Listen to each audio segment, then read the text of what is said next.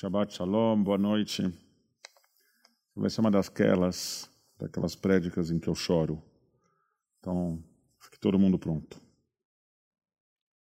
Quando eu era pequeno, eu tinha uma babá. O nome dela era Maria, mas eu a chamava de Yaya. E o nome Yaya acabou pegando. Eu tenho uma foto em que eu tenho, acho que dois anos. É a foto que eu mais me lembro dos meus primeiros anos. Eu estou lá dentro do mar, eu acho que em Santos, barrigão para fora, um enorme sorriso malandro no rosto. E a Yaya no fundo da foto, de vestido, até os joelhos dentro do mar. Nessa idade, até um bastante tempo depois, eu dividi o quarto com meu irmão, que é três anos mais velho. E lá só tinham as nossas duas camas. Quando eu ficava doente, a Yaya deitava no chão. E assim ela me colocava para dormir. Ela estava lá se eu chorasse no meio da noite. Em 1976, quando eu tinha cinco anos, passou na TV um dos maiores ícones da, te da teledramaturgia brasileira, a novela Escravizaura, que contava a história de uma escrava por quem o senhor da fazenda se apaixonava. Isaura era branca, mas todos os outros escravos retratados na trama eram pretos. Pretos, assim como a Yaya. Vendo aquela realidade e vendo o que acontecia na minha casa, eu logo entendi qual era a regra do jogo. Eu fui conversar com a minha mãe, muito sério. Eu pedi para ela que quando chegasse a hora de dar alforria para Yaya, ela não libertasse a Yaya, ela desse a Yaya para mim. Eu conto essa história para me juntar a várias outras figuras que se declararam racistas em desconstrução. Fábio Porchat, um dos criadores da iniciativa, escreveu: É chocante e desconfortável, mas é verdade. É essencial e urgente que eu diga isso antes que mais vidas sejam prejudicadas. Carrego em mim preconceitos estruturais. Estou aqui para dizer que participei dessa construção nociva e de forma perigosamente sutil. Absorvi e reproduzi o idioma do racismo com fluência. Não sei quantas vezes eu fui tóxico ao longo da vida, mas a partir de agora eu sou um racista em desconstrução e começo o trabalho de transformação.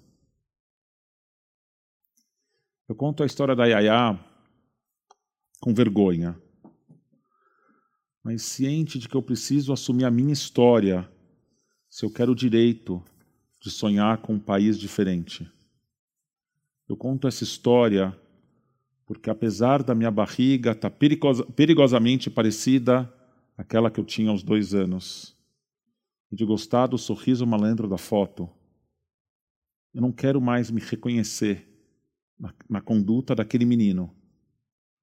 Para isso, é necessário um, um profundo processo de chuvá. A gente costuma associar chuvá às grandes festas, mas é um processo que tem que acontecer o ano todo. Chuvá, que muitas vezes é traduzido como arrependimento, é muito mais. Um processo sobre o qual a tradição judaica se debruça com especial atenção. Na sua origem, o termo quer dizer retorno e representa o nosso esforço para retornarmos à melhor versão de nós mesmos. De corrigirmos as nossas ações quando erramos, de repararmos os erros que causamos e de garantirmos que eles não voltem a acontecer.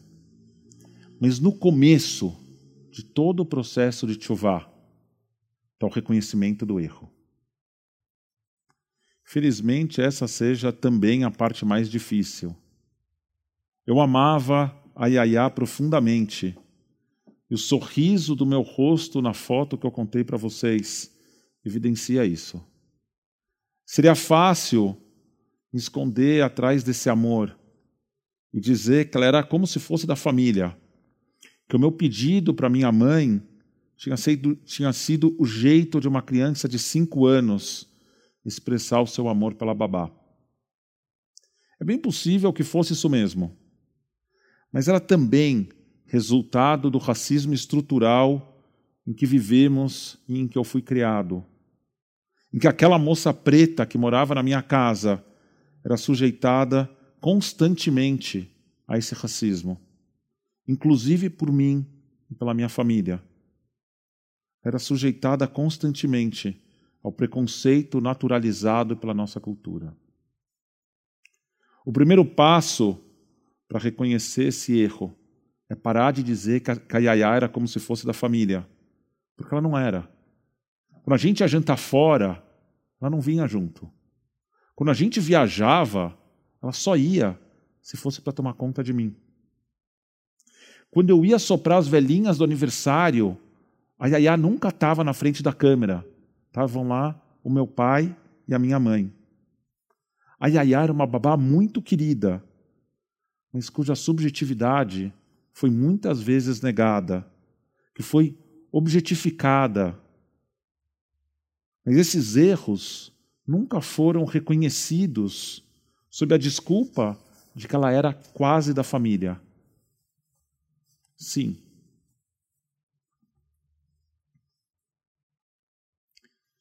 Eu sou eu sou um racista em desconstrução, tentando eliminar os aspectos da minha biografia, dos quais eu não me, do, dos quais eu não me orgulho, para poder lidar com eles. O patriarca Yaakov tem uma história parecida. O seu nome ao nascer, Yaakov, numa tradição livre, quer dizer enganador. Yaakov vem de Ekev, calcanhar, porque ele nasceu agarrando o calcanhar do seu irmão, do seu irmão gêmeo, na tentativa de passar na frente dele na hora do, do parto de seu filho primogênito. Yaakov só deu um prato de ensopado de letilhas para o irmão, que estava faminto, quando ele prometeu em troca entregar o seu direito à primogenitura. Yaakov enganou seu pai e se fez passar pelo irmão para receber a bênção que era destinado ao outro. Quando Yaakov sonha com os anjos subindo e descendo pela escada, ele acorda e tenta fazer uma barganha com Deus. Ele diz: Se Deus estiver comigo e me proteger no caminho por onde eu for, se me der pão para comer e roupas para vestir, se eu voltar são e salvo para a casa do meu pai, então só então Adonai será o meu Deus. A verdade é que relacionamentos não eram forte do nosso patriarca. Ele avaliava toda pessoa que encontrava de acordo com a utilidade que aquela pessoa tinha e como ela servisse para o seu plano. Mas depois de passar 20 anos fugindo da ira do seu irmão, Yaakov resolveu voltar enfrentar os seus erros, ir para a terra dos seus pais. O seu amadurecimento parece evidente na forma como ele fala com Deus, bem no comecinho da nossa paraxá. Yaakov diz, קטונתי מכל החסדים ומכל האמת אשר עשית את עבדך, כי במקלי עברתי את הירדן הזה, ואתה הייתי לשני מחנות. Eu não mereço os favores nem a bondade com que você tratou o teu servo. Quando atravessei esse Jordão, quer dizer, na ida, eu tinha apenas um bastão. Agora, eu possuo dois acampamentos. Nesse momento, ele divide a família em dois acampamentos e tem pessoas e propriedades suficientes para encher os dois acampamentos. O processo de amadurecimento de Yaakov é endereçado de forma mais enigmática alguns, aspectos, alguns parágrafos depois. Yaakov está sozinho ao lado de um rio, quando um homem aparece e os dois brigam durante toda a noite. Quando o sol começa a nascer, Yaakov pede uma bênção ao sujeito, que vem na forma de uma troca de nome. Seu nome não será mais Yaakov, mas Israel, pois você lutou com, você lutou com Deus e com homens, e prevaleceu. Mesmo tendo sobrevivido, Yaakov saiu dessa luta machucado na perna e passou a andar mancando a partir de então. A tradição vem tentando há anos, há séculos, encontrar algum sentido nessa história. Alguns comentaristas, entre eles Rashi, acreditavam que Yaakov lutou com o anjo da guarda de Esav, seu irmão. Outros optaram por analisar o texto como se fosse um sonho, usando uma abordagem psicanalítica. Nessa visão, o oponente é simultaneamente Esav, o irmão, Yitzhak, o pai, e Deus. Partes que Yaakov feriu durante a sua vida e com os quais ele se reconcilia por meio da interação com o homem. E um texto que eu mesmo escrevi no primeiro ano da minha educação rabínica, no longínquo 2005. Eu, eu disse o seguinte: é lá, nas margens do Yabok, nas margens do rio Yabok, que Jacó viu Deus face a face. Ele vê a pessoa que se tornou o trapaceiro, o enganador, alguém que não consegue desenvolver relacionamentos com as pessoas ao seu redor e que está sempre fugindo em vez de enfrentar seus problemas. Ele sonha com um homem que é simultaneamente um anjo, Deus e o próprio Yaakov. Ele vê um Deus que forma a luz e cria as trevas, que faz a paz e cria o mal. Ele finalmente entende o seu papel, a responsabilidade de escolher entre o certo e o errado. É um processo doloroso, pois Yaakov tem que reconhecer todos os erros que cometeu. Ao amanhecer, uma parte dele quer acordar desse sonho, juntar-se à sua família e seguir com a vida. Mas Yaakov resiste à tentação e continua lutando consigo mesmo nesse processo de busca da alma, até sentir que vale a pena as bênçãos que ele recebeu. Em algum momento, o homem pergunta o seu nome e, chorando, ele responde: Yaakov, o enganador. E a resposta que ele recebe é você não precisa mais ser um enganador. Seu nome será Israel, porque você lutou com Deus e consigo mesmo e se tornou uma pessoa melhor. Intrigado, Yaakov pergunta: E quem é você para mudar o meu nome? Você não precisa perguntar. Você sabe quem eu sou, foi a resposta.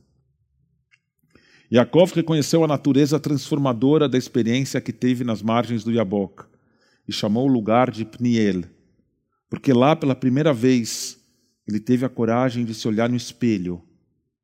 E ao fazer isso, ele viu a face de Deus. Mas Yaakov não se tornou uma pessoa perfeita depois daquele dia. Seu mancar o lembrou de que somos todos seres humanos e todos temos fracassos, mas precisamos tentar se quisermos melhorar. Quando o sol nasceu, terminou uma longa noite na vida de Yaakov. Aqui termina o que eu tinha escrito em 2005. Nos últimos meses, nós temos todos, todos nós temos tido a chance de nos olharmos no espelho. E o resultado nem sempre tem sido satisfatório. Individualmente, como sociedade, nós temos visto muitas mazelas na imagem refletida de quem somos. A questão da injustiça racial tem gritado especialmente alto para mim. O assassinato do João Alberto Silveira, Freitas no Carrefour de Porto Alegre duas semanas atrás foi só a ponta de um iceberg gigantesco. Pior, nós não fomos às ruas, nós não interrompemos as nossas rotinas. Alguns de nós pararam de comprar no Carrefour, como se isso fosse corrigir a profunda desigualdade racial em que nós vivemos. Se depois disso a gente continuar com as nossas vidas. Eu sei que eu já falei de racismo numa prédica há seis meses. Foi quando George Floyd foi assassinado por um policial dos Estados Unidos. Mas não dá para marcar essa caixinha como endereçada, ticar o quadradinho e continuar com as nossas vidas como se uma prédica tivesse cumprido a sua função. É triste para nós, rabinos, mas palavras são só palavras. E é só nas ações que essa questão vai ser decidida. Nas nossas condutas pessoais e nas políticas comunitárias que a gente resolver implementar. Que ações a gente vai tomar para diminuir o racismo na nossa comunidade, na nossa cidade, no nosso país. Outro dia, alguém perguntou como se chama alguém sentado a uma mesa com vários nazistas, onde os comentários antissemitas correm solto, sem que sejam contestados. Nazista, foi a resposta. De forma similar, a gente não pode permanecer passivo quando comentários racistas são feitos na nossa frente ou nas nossas instituições. Se nós não formos ativamente antirracistas, então a gente vai estar sendo coniventes com a propagação do, do ódio. A gente vai estar sendo racistas também. O conflito de Yaakov, que na minha leitura representa o seu primeiro encontro verdadeiro consigo mesmo, o deixou marcado pelo resto da vida. O encontro não foi fácil, deixou sequelas. E reexaminar as nossas condutas tampouco é agradável, mas é a única alternativa viável para a gente crescer como indivíduos e como sociedade. Que esse seja o nosso caminho. Shabbat Shalom.